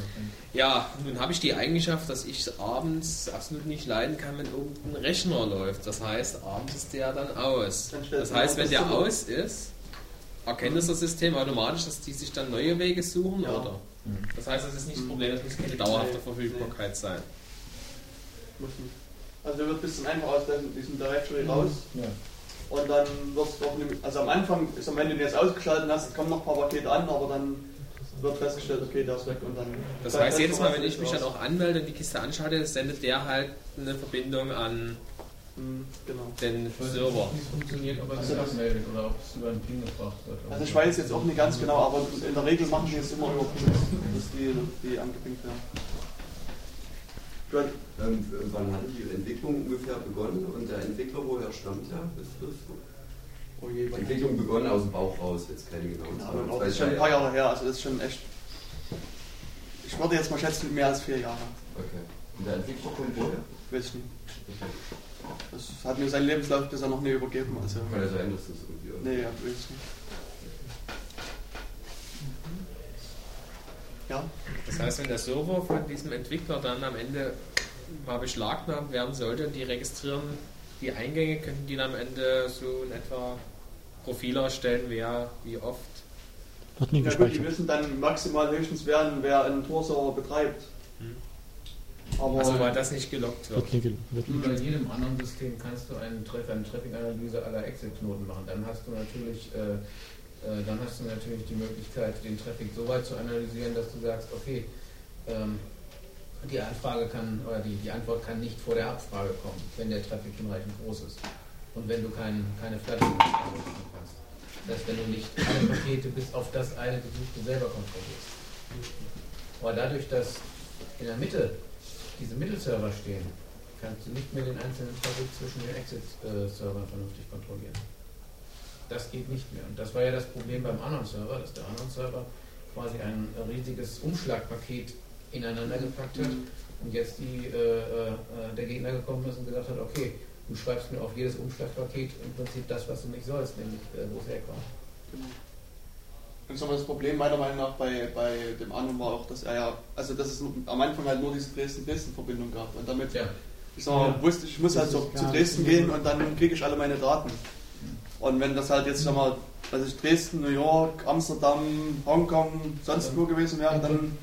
Im Prinzip hat man äh, das gleiche wieder, was früher beim, bei der E-Mail, beim E-Mail-Verkehr aufgetreten ist. Mhm. Man hat den anderen äh, PNET FI gehabt, glaube ich. Genau, dieser, der hat eigentlich nur eine Pseudonymität hergestellt, nichts anderes machte der anderen äh, DE, wenn er sich nur auf Dresden bezog, auch. Genau. Und man hat das jetzt rausgenommen. Aber wie gesagt, das Tornetz ist in der Hinsicht doch etwas besser. Mhm. Ja, wie sieht es denn jetzt überhaupt aus mit dem, mit dem Anon-Service von Dresden? Also wie ist da jetzt der Stand der Dinge? Also es war ja vor zwei Jahren oder so, war der glaube ich, oder vor, mhm. vor eineinhalb Jahren, ja. also glaube ich komplementiert worden. Mhm. Und dann gab es ja ein großes Hin und Her, mhm. also mit Gerichtsbeschluss, dass es halt nicht mehr mitgelockt wird und, und, und. Ähm, also der letzte Stand, den ich hatte, war, dass in, der, in dem Jet-Client die Überwachungsfunktion drin ist. Also niemand verpflichtet dich, den neuesten Jet-Client zu nehmen. Genau. Insbesondere verpflichtet niemand, äh, ist niemand im Ausland verpflichtet, beim Betreiben des Mittelservers den neuesten zu nehmen. Ja, ich wollte ja noch mal wissen, also genau. jetzt der, der derzeitige Stand überhaupt ist von dem Projekt, weil es ist ja fast ein bisschen eingeschlafen danach. Weil dann viele gesagt haben, okay, das, das ist auch eine halt psychologische Sache. Wenn zu wenig Leute äh, den Server benutzen, hast du zu wenig Traffic. Wenn du keinen No-Traffic erzeugst, dann kannst du nichts machen. Finde es halt auch immer eine Frage, wo diese Server stehen. Also ich sag mal, wenn du eine Kette findest, die halt, ich sag mal, was sagt meinetwegen Deutschland, Amsterdam, New York meinetwegen, na gut, New York ist auch ein schlechtes Beispiel. Keine Ahnung, Hindukusch. Moskau. Moskau, genau. Und dann Peking. Ähm, ist meinetwegen dann ist das was anderes, als wenn du meinetwegen äh, Dresden, Regensburg, Bremen oder sowas hast als, als Kette. Wie hat sich denn das Ganze entwickelt nach, nach dem Vorfall? Ist, ist dann praktisch die, sind die Nutzerzahlen eingeschlagen, also sind nicht mehr so viele gekommen? Also, also, ich benutze das noch ab und zu und es ist also so, dass auch immer wieder neue Knoten hinzukommen. Es sind mhm. mittlerweile an die zehn Stück wohl. Regensburg, Münster, Karlsruhe und einer wird auch betrieben vom CCC, ich glaube genau. Hamburg. Ähm, ja, aber das, also der steht wohl auch nur irgendwo auf dem Mietserver. Also das ist jetzt nie direkt in den Räumen des CCC. Also, das, also. die betreiben sowohl einen Tor-Server der CCC als auch einen, einen YAP-Server. Wie viele Tor-Server gibt es im Ausland? Tor-Server. Also ich schätze so um 300 bis 400 gibt es insgesamt weltweit. Wobei die Masse in den USA steht und mehr und mehr langsam in Deutschland. Wie viele Exit-Server gibt es? Wie viele Mittelserver? Das weiß ich nicht. Das kann ich jetzt erst gar nicht sagen. Aber mal eine ganz dumme Frage, unabhängig jetzt vom Tor und diesem ganzen, was ist denn, wenn man davon ausgeht, dass man genügend Server hat, die verteilt sind über einen großen Raum, was ist denn die beste Technologie, die momentan da ist überhaupt? Unabhängig jetzt von der, sagen wir, von dem Vertrauen zum Betreiber mal mhm. und unabhängig von der Anzahl der Maschinen. Also sagen wir, wir haben 1000 Maschinen weltweit zur mhm. Verfügung verstreute. Mhm. Und was ist dann also welches Technologiekonzept wäre das Beste? Was verstehst du unter Gute? Meinst du dann Komplexität? Oder ja gut, das ist eigentlich ein mathematisches und, ja, mathematisches und kryptologisches Problem eigentlich. Oder, oder? Ja, man da ist es sprunghaft voran. Und wenn irgendwelche Löcher schon aufgetaucht wären, würden wir das schon wissen. Also äh, die Frage Zumindest wenn es die Öffentlichkeit gefunden hätte. Die Frage ist, willst du unbedingt www machen? Willst du unbedingt äh, äh, Internet Explorer oder womit auch immer browsen? Wenn du dich auf E-Mail beschränkst und äh, nicht nur Kryptographie, sondern auch Steganographie dazu nimmst, dann ist es meines Erachtens genau. äh, nach wie vor unknackbar, beziehungsweise nicht nachweisbar. Mhm. Also ja, aber ein Vergleich hat es nicht gegeben von diesen verschiedenen Entwicklungen rein von der technologisch, vom technologischen Standpunkt her, oder? Äh, es ist interessant, dass die gleichen Probleme, die wir die früher mit der E-Mail auftauchten und den entsprechenden Cypherpunk Remail, erstmal Anon PNet FI, Cypherpunk Remailer, Mixmaster Remailer, dass die jetzt mit dem WWW auftauchen, die gleichen Probleme, die gleichen Angriffe und so weiter diskutiert werden. Deswegen ähm, habe ich dafür gelinde gesagt wenig Verständnis, wenn man da so wenig gelernt hat. Das ist halt alles äh, in einer, auch auf der Zeitskala eben entsprechend eingeschränkt. Man redet nicht mehr über Responsezeiten von Stunden, sondern Responsezeiten von Millisekunden, aber gut. Ne? Ja. Das Prinzip ist das gleiche. Genau. Ja, dann. Vielleicht, um nochmal auf Chat zurückzukommen, mhm. einfach, wo steht der Dienst denn jetzt? Also wird er noch weiterentwickelt oder sieht man den jetzt schon als gescheitert an, weil, halt, weil er halt überwacht wird? Oder?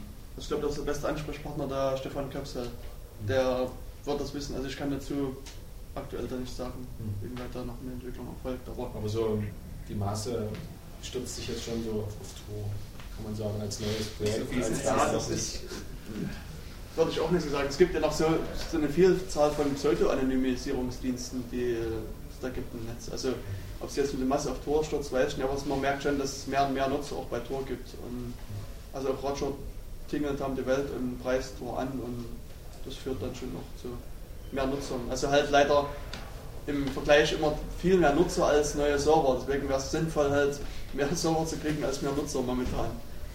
So mein Eindruck. Mit Ja. was finanziert sie jetzt eigentlich dieses Tor-Projekt? Ich meine, das Betreiben dieses dort der paar zentralen Server und der Software. Also das, das, das Ist ja Gute nicht sozusagen bei Tor ist, also das, es gibt halt keinen zentralen Finanzier, sondern das finanziert jeder selbst für sich sozusagen. Wenn Ja, das in deine Flatrate Stelle den zentralen Server, ja, der doch, denke ich, etwas qualifizierter sein sollte Ja. dahin. Und die Entwicklung kostet das Die Entwicklung. Ja gut, ja, also wie gesagt, das, das, Was kostet das Patchy? hm. Also die Entwicklung wird von der EFF gefördert, also Electronic Frontier Foundation. Die unterstützen das so seit einem Jahr, glaube ich, mittlerweile. Der Pferdefußball, der sagt nach wie vor die Directory-Server. Ja. Also genauso wie im Internet selbst, äh, die Name-Server, das Mhm. Ganze ist Mhm. anhaltbar. Kannst du noch mehr? Okay, darum habe ich das Konzept angesprochen. Oder? Weil ich denke einfach, dass das Konzept unter Umständen verbesserungsfähig ist. Aber bei beiden. Bei Jack ja auch. Ja, ja, eh, darum sage ich, ich weiß jetzt nicht, was es alles an Neuentwicklungen vielleicht gibt schon, oder? Die auch andere Konzepte verfolgen, wo das Ganze weiter dezentralisiert wird, oder über vielleicht eine. Ja, mit einer langen Kette, die über verschiedene äh, Server führt, durch verschiedene Länder und Kontinente, äh, durch verschiedene politische Systeme auch, äh, ist, glaube ich, noch am vertrauenswürdigsten dabei. Oder am sichersten, oder die, die, den, den optimalen Kompromiss zwischen Sicherheit, also kann ich den Server auch morgen noch verwenden, und Vertrauenswürdigkeit. Also jetzt im, im Vergleichstest gesehen von der technischen Realisierung ähm, sollte man JAP, wenn entsprechend viele Hubs oder so zur Verfügung stellen, in verschiedenen Ländern mit Vorzug geben. Ich denke ja, sofern, äh, sofern du noch den Aspekt der Sicherheit reinbringst. Der ist bei der, beim WWW nicht zwingend gegeben. Wenn er morgen down ist, hast du kein Problem. Aber wenn du eine E-Mail-Kommunikation mit einem Partner hast, äh, wenn morgen die, die Anonymisierungsserver down sind, dabei, dann hast du ein größeres Problem. Nur, wenn du heute eine Session startest, dann ist die ja in einer Stunde zu Ende in der Regel. Wenn du das Internetcafé verlässt. Insofern ist der, der Aspekt der Frage, steht das System morgen noch zur Verfügung, nicht so dringend. Aber wie gesagt, dann nehmen die drei Server weg und das war's dann. Äh, wie sind das, wenn man entsprechende Server mit entsprechender Bandbreite zur Verfügung hat, dann müssten wir eigentlich gar nicht ein paar hundert haben, oder? Ich sage mal, wenn ich jetzt äh, 20 habe, wo die Bandbreite ausreichend da ist, würde das ja auch schon fast reichen. Also es würde, ja. Ich sag mal grundsätzlich ja, aber trotzdem, also je mehr Einzelknoten da sind, also ich sag mal, wenn unter den 20 halt einer ist, der vielleicht äh, nie so mitspielt, wie er mitspielen sollte, macht das vielleicht ein größeres Problem, wie wenn 200 da wären und du das über mehr Knoten schicken könntest. Ich meine, gut, auch 20 ist dann schon eine hinreichend große Anzahl, meiner Meinung nach.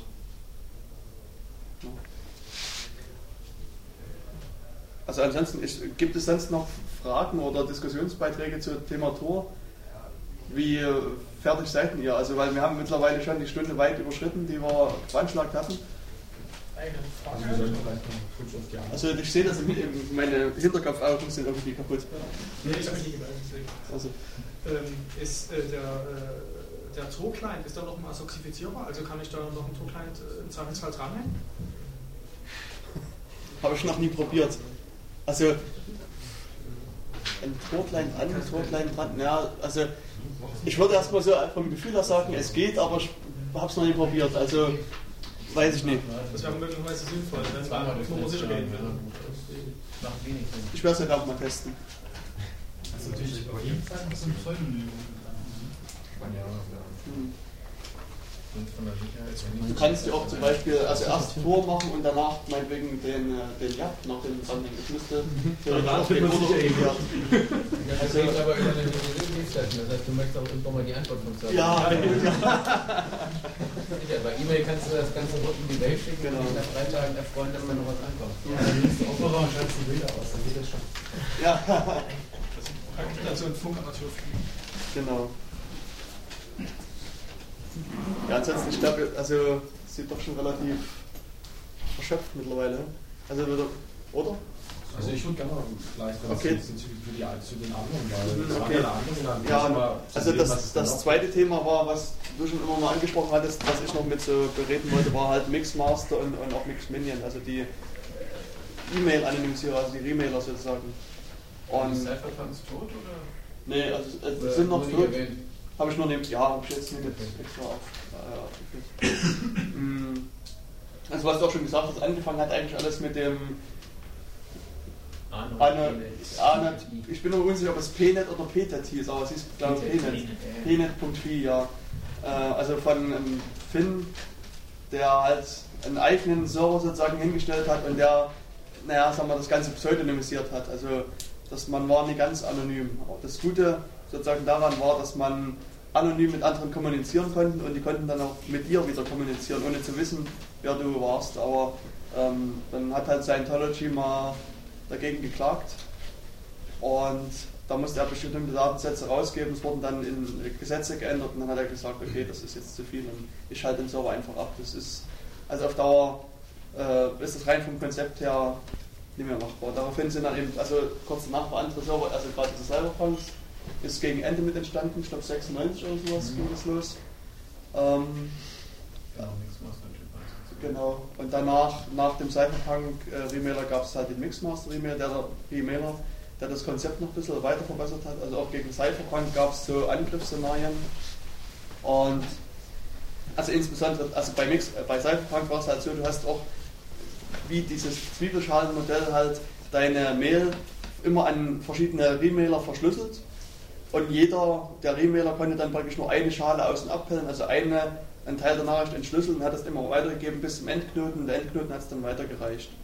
Und das Problem war allerdings, also da er das sofort gemacht hat, konnte man, also sozusagen anhand, wie die, also zumindest in der Theorie, wenn du den, die Gewalt über alle Knoten hast, siehst du, wann geht eine Nachricht rein, wann geht sie raus. Kannst du da schon mal zuordnen und du kannst auch anhand der Größe zuordnen, äh, welche Nachrichten von wem an wen geschickt wurden.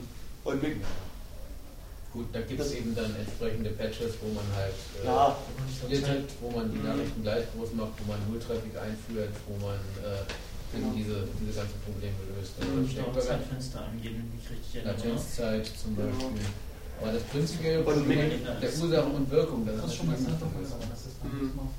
Ja, der Mixmaster hat dann halt das Problem halt versucht nochmal ein bisschen neu, neu also, also ich sag mal, diese ganzen Probleme halt aufzulösen, indem halt die Nachrichten in gleich große Teile gesplittet, also aufgeteilt worden und es gibt halt Dummy-Traffic, da, wo halt permanent sozusagen zwischen den einzelnen Knoten Traffic läuft und deine Nachrichten werden auch nicht sofort verschickt, sondern werden ein bisschen verzögert verschickt und so weiter.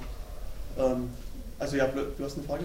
Ja, ich überlege jetzt gerade, wo ich so richtig den Vorteil bei diesem System habe. Ich meine, ich kann theoretisch mir irgendeine Spaß-E-Mail-Adresse bei GMX oder was auch immer anmelden und du damit mit demjenigen kommunizieren. Das heißt, damit kennt derjenige zwar einen GMX-Server und GMX mhm. kennt mich, ist, oder Web oder was auch immer, das ist, ist schon mal eine. Du arbeitest in Biblis im Atomkraftwerk, du kennst dort Missstände, du willst die publik machen und du weißt genau, du fliegst hochkantig raus und kriegst noch ein Strafverfahren, wenn der Betreiber ist, glaube ich, RWE oder so, oder E.ON, wenn die das mitkriegen. Das kannst du auch noch vom privaten Account machen, noch vorausgesetzt, du kriegst die Daten auf irgendeinem USB-Stick auch noch mit nach Hause. Dann würde ich aber einen Teufel tun, irgendein deutsches GFX-Account zu nehmen, wo die Staatsanwaltschaft nochmal Zugriff hat. Genau. Sowas möchtest du anonym verschicken können. Mhm. Das ist jetzt nur mal ein Extrembeispiel. Da gibt es noch äh, mhm. harmlosere Dinge, aber gerade in Bezug auf Sachen, die in politischer oder auch in, in, in sicherheitstechnischer oder arbeitsumständemäßiger Hinsicht eigentlich jeden Tag passieren, gibt es durchaus ein großes Interesse daran, anonym irgendwas irgendwo hinschicken zu können. Ja. Und zwar so anonym, dass es sicherlich nachvollziehbar ist, wer es abgeschickt hat. Mhm. Das ist halt das Problem, wenn du nur jetzt GMX hast. GMX lockt immerhin noch die IPs mit. Wenn du heute wer, hat die, wer hat die Mail an mich gesendet? Nimm dieses IP-Login, das ist das, was in den letzten Jahren von der Staatsanwalt systematisch, auch von der Staatsanwaltschaft systematisch aufgebaut wurde. IP-Logging und das äh, Logging der, der, dynamischen IPs ist ja in der Diskussion. Dass mit der äh, IP, von der versandt wurde, auch wenn sie dynamisch ist, jederzeit nachvollzogen kann, werden kann, äh, zumindest derjenige saß an dem Platz im Internetcafé. Mhm. Und, und, und, dann die Kamera im Internetcafé ja, den Rest liefert. Ja. Also das ist nicht trivial. Und, äh, diese Möglichkeit, die gibt es schon seit zehn Jahren, glaube ich, in der Größenordnung und die wurde immer wieder verfeinert. Ende vom Lied ist, du packst es auf ein anonyme, in den anonymen Newsgroup und liest halt von dort nochmal. Ja, also das nächste, du kannst auch anonym über diese Systeme in Secret posten. Und es, es wird immer äh, durch die Dramatisierung und die ja, Angstmache über äh, Terrorismusgefahr, die wir in den letzten Jahren haben, äh, so in etwa angenommen, dass das was Böses wäre, was, was da gemacht wird. Nein, das ist das gute Recht, äh, das wir wahrnehmen und nicht, wir, wir, wir, schieben uns da nicht in irgendeine Ecke, in irgendeine dunkle Ecke oder in eine Grauzone. Nein, wir nehmen da mit Rechte wahr. Genau. Früher konntest du zum Briefkasten gehen, hast irgendwas eingeworfen, hast keinen Anzeiger drauf geschrieben. Heute passiert halt vieles über elektronische Kommunikation. Hm. Und wenn du das dort verschlüsselst, ist das genauso, als hättest du keinen Absender drauf geschrieben. Aber die Strafverfolgungsbehörden argumentieren so, wir müssen jetzt überall reingucken. Das ist ja eigentlich in meinen Augen gleichbedeutend, wir müssen jetzt in jeden Brief reingucken dürfen. Naja, ich meine, in den neuen 2D-Briefmarken ist der Absender und der Empfänger mhm. mitkodiert. Ne? Zum Beispiel. Genau. Ja. ja. Dieser 2D-Barcode. Das mhm. ist irgendwie, das sieht so aus wie, weiß ich nicht. Würfel. Wie so, ja, so ein Würfel und da fehlt halt. Ja, aber doch nicht, wenn ich mir irgendwo äh, eine handelsübliche Briefmarke kaufe und dann irgendwo in. in ja, und dann, und dann hat er ja Da wollen wir mal nicht drüber reden. Nein. Das ist auch eine Frage des Aufwandes. Auch beispielsweise bei Kryptographie kann man den Lieferwagen vor das Haus stellen, den berühmten, und versuchen dann noch über die Bildschirmsignale was zu machen. Ja. Aber das ist eine Frage des Aufwandes. Kann ich das Befehl vom Schreibtisch aus machen? kriege ich zum Frühstück äh, äh, die Kommunikationsdaten meines Verdächtigen serviert mhm. oder dessen, deren Auswertung und gleich noch die Inhalte, die Inhalte mit. Kriege ich das per Mausklick oder muss ich den Lieferwagen losschicken? Das ist eine Frage des Geldes, des Aufwandes. Genau. Wir hatten bei der, bei der, äh, äh, bei der Vorratsdatenspeicherung auch äh, den Kostenaspekt diskutiert, der wird meines Erachtens viel zu wenig diskutiert. Mhm. Äh, wenn man nämlich dem Staat die Kosten aufdrückt, so wie das in Österreich ist, limitiert das die Anfragen schon von sich aus. Und natürlich bin ich mir sicher, man kann auch eine verschlüsselte Kommunikation mit hinreichend, äh, äh, mit hinreichend großem Aufwand äh, selbst bei PGP knacken. 512-Bit-Schlüssel, steht schon dabei, ich mit. 768-Bit-Schlüssel sind schon nicht mehr sicher, 1024 so gerade noch. Das war damals schon, vor zehn Jahren schon das Äußerste vom Äußersten, was man dann geben konnte. Und gut, man kann es machen, aber der Aufwand, um hinterher zu, zu sehen, dass ich Herrn Meier oder Herrn Müller nicht mag, weil, weil, weil die Mail nun mal belanglos war oder weil es eine der belanglosen Mails war, die ich da abgeschickt habe. Ja. Wie sieht es denn überhaupt aus bei dem Mixmaster und Mixminion? Also sind die Dienste als sicher zu betrachten? Haben die Schwachstellen? Oder also Mixmaster hat auch eine theoretische Schwachstelle. Das heißt, also dort könnte man, also wenn du jetzt wieder der Gegner sozusagen bist und du hast wieder Zugriff auf alle Knoten, hältst du die, die, die, die Nachricht einfach zurück. Also du musst auch Zugriff auf die Nachricht haben, die hältst du zurück, bleiben. Also du, du, lässt die draußen und dann flutest du sozusagen den Service mit deinen Nachrichten. Mit, du weißt, du schickst die an eine bestimmte Adresse und flutest den zu, sodass praktisch in der Kühe, die Mixmaster vorhält, nur noch deine eigenen Nachrichten sind. Und in der gesamten Kette auch nur noch eigene Nachrichten von dir sind, wo du weißt, du schickst die von, von Empfänger A, äh, von der Seite A an Seite B. Und dann lässt du einfach die, die Nachricht reinfließen, die du zurückgehalten hast. Und dann siehst du, was am Ende rauskommt. Da kommen nämlich alle deine eigenen Nachrichten raus und eine andere. Und da weißt du, wo die hingeht. Und das ist aber halt wieder so ein Masseproblem. Halt, wenn es genug Mixmaster-Knoten gibt, wird der Angriff zumindest immer schwerer durchzuführen. Also ich meine, es ist auch jetzt meiner Meinung nach eher ein theoretischer halt ein Methoden.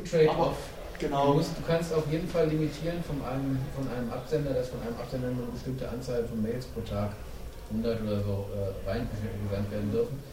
Auf der anderen Seite mussten wir natürlich genügend Traffic zulassen. Mhm. Also es ist ein gewisser Trade-off, aber also die, die, der Flooding-Angriff ist eher ein theoretischer. Genau. Abgesehen von Flooding möchten wir natürlich auch ein bisschen Spam Prevention haben. Ja. ja. Weil das wäre dann gefundenes Fressen für die Spammer. Mhm. Ich benutze einfach private Infrastruktur zur Anonymisierung und dann kann ich tun, was ich will.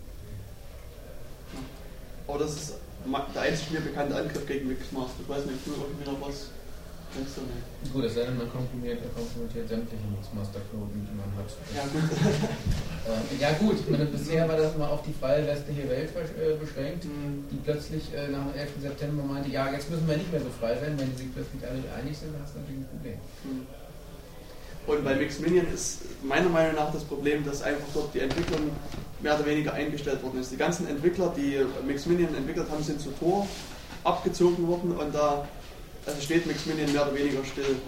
Deswegen könnte es durchaus sein, dass das Programm an sich voller Bugs ist oder also es, das ist halt echt ein echtes Problem und hier, also wer ein bisschen Programmierahnung hat, also äh, Mixminion ist in Python geschrieben, der kann da sich gerne hinsetzen und dann äh, da was machen. Also das ist ein echtes Problem, was ich sehe bei, bei Mixminion, dass da die Entwicklung an sich stehen geblieben ist seit einem Jahr, glaube ich. Also ich denke, die Mixmaster Typ 2 sind immer noch sicher, solange Ja. deren Verschlüsselung sicher ist. Dann haben wir diese spezielle DES-Verschlüsselung, ich weiß nicht, ob die immer noch da ist. Welche spezielle DES-Verschlüsselung? Die liegen ja, soweit ich weiß, äh, nicht das, äh, das übliche ID-Protokoll, sondern das als symmetrische Verschlüsselung immer noch DES. Das ist 3DS aber. Also, 3DS, ja gut, das ist nur auch begrenzt sicher. Ja, aber die Grenzen sind schon Ja, sehr weit oben. Also, Entspricht nicht mehr dem allerneuesten Standard. wobei, also an, an, also meiner Meinung nach, also zumindest, also ich sag mal, die, die Theorie ist, dass DES also zumindest sicher ist, wenn, also wenn es keinen Brute Force gäbe. Also Ja, der, der Force, ja, Algorithmus, genau, ich sag mal, ein DS und 3DS ist aber meiner Meinung nach, jetzt, es gibt keine auch Brute Force Angriffe gegen 3DS, die wirksam wären. Ja, bisher nicht. Das ist eben die Frage. Ja, na gut, ja, dann gibt es halt 5DS Das oder hast du aber sowas. vor, vor zehn Jahren auch bei DES gesagt. Ja, das stimmt. Das hat man bis vor ein paar Monaten auch über MD5 und Schar gedacht. Na gut, MD5 war schon, ja, Ja, also, das war vorher. aber, aber Schar, ja, das stimmt. Das doch bei Schau auch nur theoretisch ist. Also sicherlich, man hat es Ja. geschafft, das ein bisschen zu reduzieren, aber Hm. in dem Ausmaß immer noch. Das, ist, Das heißt ein bisschen. Also ich meine, es ist viel, es ist viel, aber jetzt für einen praktischen Angriff ist es Von noch viel zu viel. äh, 10 hoch, weiß nicht, 82 auf 10 hoch. Waren es 63 oder 69? Das ist ja ein Quantensprung. Es ist, es ist Aber beeindruckend, interessanterweise aber ist es damit ja immer noch sicherer als, als ein MD5 jemals gewesen ist. Das ist richtig, aber äh, man hat sich darauf verlassen. Ja, und ich meine, die Definition ist, wenn so ein Geburtstagsangriff bei so einem Ding Mhm. da ist, dann ist es Genau. Das Problem mit der Kryptanalyse ist wahrscheinlich, dass es nicht allzu viele Leute außerhalb der Geheimdienste gibt, die sowas äh, von Know-how her betreiben. Hm. Meines Wissens gibt es in Deutschland genau einen, der sich wirklich intensiv mit so einem Thema beschäftigt, auf einer mathematischen Basis. Und der war früher selbst beim BSI und das war ja eigentlich Mhm. auch mal ein BSI-Ableger. Ach, der Der Hans Dobertin. Genau. Jetzt, glaube ich, Hans Dobertin. der ist an der Ruhr-Uni in Bochum jetzt, glaube ich, Mhm. immer noch. Äh, und ansonsten kannst du mal gucken, du wirst europaweit nicht allzu viele Leute finden. Ich glaube, in UK, UK gibt es noch einen. Hier ist der Ross, Ross Anderson, Genau. Und ansonsten Amerika und Amerikaner, die sind seit 2001 erstaunlich ruhig geworden, was Veröffentlichungen angeht. Mhm. Und es gab ganz offen geäußerte Vermutungen, dass das nicht ganz freiwillig passiert. Also, dass man auf die zuging von gewisser Seite und gesagt hat, haltet mal einen Ball flach und äh, schreibt das nicht so in die öffentlichen Blätter. Ihr könnt äh, würde ich dir gerne auch bei uns einliefern oder so. Also ich habe auch gehört, dass die NSA gerade auch, also bis vom letzten Jahr weiß ich, dass relativ viele Mathematiker wieder aufgekauft hat. Also es arbeiten wohl angeblich 30.000 Mathematiker bei der NSA, was man so hört irgendwo und sie sind momentan wohl wieder verstärkt an Mathematikern interessiert. Was auch immer das bedeuten mag. Gibt einfach nicht genug Know-how, das auch veröffentlichen würde, also nicht genug Know-how-Träger, um diese Sachen wirklich zu durchschauen. Das heißt, der eigentliche Stand der Wissenschaft im Moment ist nicht, wahrscheinlich nicht veröffentlicht und wahrscheinlich auch nicht öffentlich überprüfbar. Deswegen weißt du gar nicht, wie sicher diese Algorithmen vielleicht noch sind. Und der Bruce Schneier hat ja gesagt, das ist eigentlich äh, der Fall von Schar.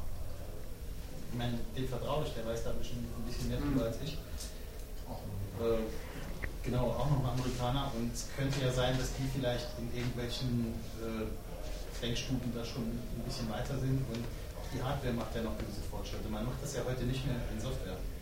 Also wenn du sowas, genau wie DES ist, glaube ich, gefallen durch ein ASIC. Ne? Genau. Durch was? ASIC, also speziell in Hardware gegossene Algorithmen. Mhm. Da hast du richtig die Hard, den, den Algorithmus auf den Chip eingebrannt und das läuft natürlich sehr viel schneller, als wenn er jetzt irgendwelche Software abarbeiten muss auf so einem universellen Prozess. Auf einer Desktop-CPU dauert es immer noch ein paar Jahre. Ja. Also man hat es jetzt vor kurzem haben ein paar, ich glaube, ähm, Ich glaub, es war eine Israelis waren das, die haben in, in Vielleicht war immer noch auf ein oder zwei Jahre aus. Also auf dem ASICS ist es in zwei Stunden gelöst. Was, zwei Stunden sogar, ja. Ja, zwei Stunden Wenn du nur das Geld betrachtest, kannst du dir ein paar Basic-Briefmarken kaufen, also 80, 88 und ähm, das dann implementieren und Ja. parallelisieren. Mhm. Aber das wird natürlich keiner realisieren. Natürlich. Ja, für den jetzt schon, aber es lohnt sich halt nicht mehr. Ja, ich wollte noch erzählen, also vor kurzem haben ein paar Wissenschaftler, ich glaube noch Amerikaner, den RFID, also den Verschlüsselungsalgorithmus von so einem RFID-Chip geknappt, von, von Textinstruments war der. Und die haben sowas den, im, mit einem normalen PC gemacht und es hat ein paar Stunden gedauert. Und halt auch mit so einem ASIC-Teil, und es waren, ich glaube, sechs bis zehn Minuten waren sie dann fertig. Also das sind schon Größenordnungen. Das sind die Späße, die uns noch bevorstehen, wenn wir dann wirklich äh, biometrische Ausweise mit irgendwelchen RFIDs haben, die angeblich sichere Verschlüsselung haben. Mhm. Aber das hatten wir vorhin schon diskutiert. glaube ich. Genau. Ja, viel schlimmer finde ich das Ganze, wenn äh, bisherige Papierakten wie Grundbücher oder ähnliches dann plötzlich mal äh, digitalisiert werden und man meint, ja, die Unterschrift, die ist jetzt für so und so viele Jahre sicher, die ist jetzt sicher. Wenn das nicht mehr der Fall ist, muss man, wie auch vorhin schon angeführt, plötzlich mal alles austauschen. Genau. Das ist eine Größenordnung, die in die Millionen Exemplare geht. Mhm. Wobei, da gibt es ja noch andere Mechanismen. Also du kannst äh, Sachen auf nicht mehr beschreibbare Festplatten speichern oder so. Aber ich will du musst nicht unbedingt äh, einfach nur signieren und ablegen auf einem wieder beschreibbaren Speicher. Ich will noch mal kurz zurückkommen zu äh, Mixmaster. Sind jetzt wieder etwas abgeschweift. Ähm, ja, also ich sag mal, also ein Traffic-Problem sehe ich, also bei, beim Betrieb von so einem Mixmaster-Server eigentlich eher nicht, weil also traditionellerweise laufen so ich sag mal, zwischen 10.000 und 20.000 Nachrichten am Tag über so einen Server, also E-Mails und sag mal, das sind, da muss man mit, mit bei 4 Kilobyte pro Mail im Durchschnitt hochrechnet, sind das so 40 bis 80 Megabyte. Lass es 100 Megabyte am Tag sein. Ich meine, das ist immer noch viel, aber das sollte man mit dem DSL-Account zum Beispiel auch abfangen können. Meiner Meinung nach. Das größere Problem ist dabei eher äh, das Spam-Schutz. Ob man den ja. hinkriegt und ob man den äh, für Deutschland rechtlich, rechtlich, Mhm. rechtlich relevant hinkriegt. Ja. Ähm, äh, auch bei dem Spam-Schutz äh, kann man vielleicht, ist das ein Anknüpfungspunkt, er fragte vorhin nach der Datensicherheit ähm, bei Mixmastern. Ähm, es ist so, dass ja viele Mixmaster-Server auch einen öffentlichen PGP-Schlüssel anbieten Mhm. und ich dann eben diese Zwiebelschale selbst modellieren kann mit PGP-Schlüsseln Mhm. und äh, auf diesem Weg dafür sorgen kann, dass also meine Nachricht unterwegs erstmal sicher ist. Mhm. Und es gibt dann so, so Kommandos, die man da setzen kann mit Doppelpunkten Ja. an der Nachricht und so weiter und so fort.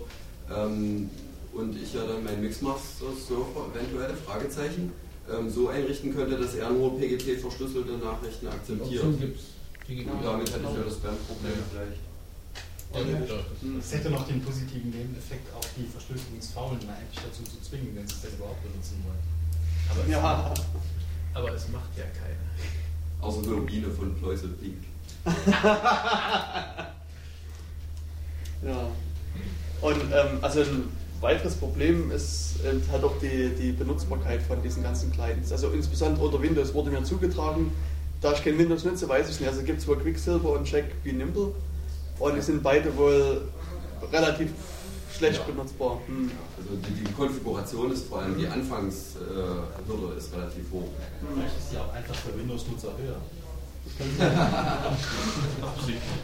Ja, das ist ein Problem, wenn man mit DOS und PGP angefangen hat und äh, dafür war eben alles programmiert, alles andere war dann nur ein Frontend für 3.1 und Mhm. danach wurde nichts mehr für die neueren Betriebssysteme oder kaum noch entwickelt, vielleicht 95 und NT, Mhm. aber das war's dann.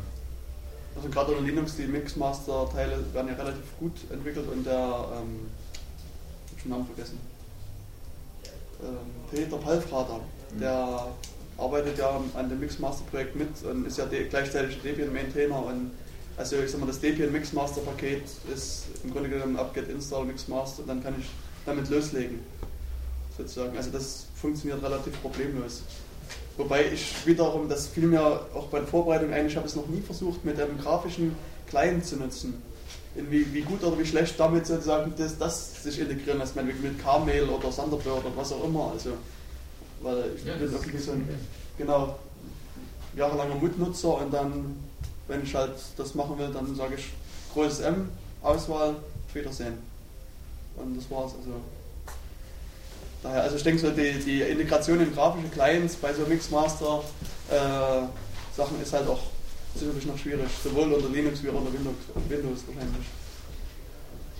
Ja, vor allem die Automatisierung, äh, um das Ganze in Mailprogramme in gängige reinzubringen. Genau. Also schicke dem und dem das Ganze über eine Mixkette. Mhm. Genauso wie die Automatisierung, das ganze PGP in Mailprogramm reinzuübernehmen auf die Rechnung. Mhm. Stimmt. Stimmt, nicht mal die Open Source Mail Clients, die wir von uns selber machen müssen. Mhm. Stimmt.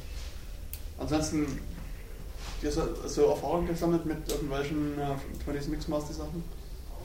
Also du hin und wieder offensichtlich? Ich habe es ähm, mehrfach mal benutzt, vor zwei, drei Jahren. Seitdem nicht mehr, ähm, weil mir PGP an sich reicht, so viel. Es war einfach nur mal das Interesse für die Technologie und funktioniert ganz gut, wobei äh, damals die Latenzzeiten doch relativ hoch waren und es da durchaus mal drei, vier Tage dauern konnte, bis eine Nachricht dann im Usenet wirklich stand. Mhm. Also äh, ich empfand es auch immer noch einfacher, äh, äh, den Reply-Block von Hand äh, zu setzen, beziehungsweise Ja. den, den, äh, äh, den, den Remain-Block von Hand zu setzen, Mhm. als, als das Ganze. Ja, wie hieß es Jack D. Nimble oder Ja. John Doe gab es glaube ich auch noch ein Programm. Mhm. Äh, oder ähnliches Potato. Mhm. Wobei der Vorteil bei dem Programm ist in der Tat, dass man die vergleichsweise schnell sich ändernden Remailer-Listen dann Genau. verwalten konnte. Mhm. Denn die haben sich am Anfang wenig geändert, aber zum Schluss dann doch Mhm. äh, eine ziemlich äh, äh, hohe Halbwertszeit, äh, ziemlich geringe Halbwertszeit hatten die einzelnen Remailer. Die einzelnen Remailer hatten dann eine ziemlich geringe Halbwertszeit Liste. Genau. Mhm. Dann wird es etwas schwierig. Also man merkt, also bei Mixmaster merkt ich relativ deutlich, dass die starke Schwankungen haben. Kennst du das? Nee. So ein Kannst du das etwas lauter sagen? Ja, Privox, weil er gerade sagte, dass diese Listen verwaltet werden, hat mich erinnert an Privoxy. Das ist so ein äh, DOS-Tool, das läuft als äh, lokaler Proxy im Hintergrund. Das kann man in den Browser eintragen und das holt sich von einem Server äh, Listen von Proxys, von pseudonymen Proxys oder zumindest von Proxys, deren Anonymität man nicht selbst wirklich überprüfen kann. Und äh, die werden dann, das kann man auch konfigurieren, wechselseitig benutzt. Das ist nochmal eine ganz andere Art. Also es ist keine wirkliche Anonymisierung, aber manchmal reicht es, um zumindest irgendwo in den Webserver-Logs nicht aufzutauchen. Mhm. Weil wenn man sich mal die Apache Standardkonfiguration anguckt, und wahrscheinlich die der meisten anderen, äh, dann loggt das Ding einfach nur relativ wenige Dinge, unter anderem die IP, aber zum Beispiel nicht, was in dem Feld äh, X-Forwarded for drin steht. Mhm. Und die meisten pseudonymen Proxys tragen in genau diesem HTTP-Headerfeld die wahre IP ein. Und wenn die nicht mitgeloggt wird, dann kann mir das eigentlich auch egal sein. Also es gibt auch, also openproxies.com ist halt so eine Seite, wo dann irgendwie relativ aktuell irgendwelche naja, Pseudonym-Proxys. Ja, der Vorteil von Privoxy ist halt, dass er sich, Mhm. man kann ihn so konfigurieren, dass er sich regelmäßig mal updatet, neue Listen holt Mhm. und der wechselt dann die einzelnen Proxys durch und prüft auch, glaube ich, nach der Geschwindigkeit und sortiert die nach Geschwindigkeit. Mhm. Zumindest optional. Mhm.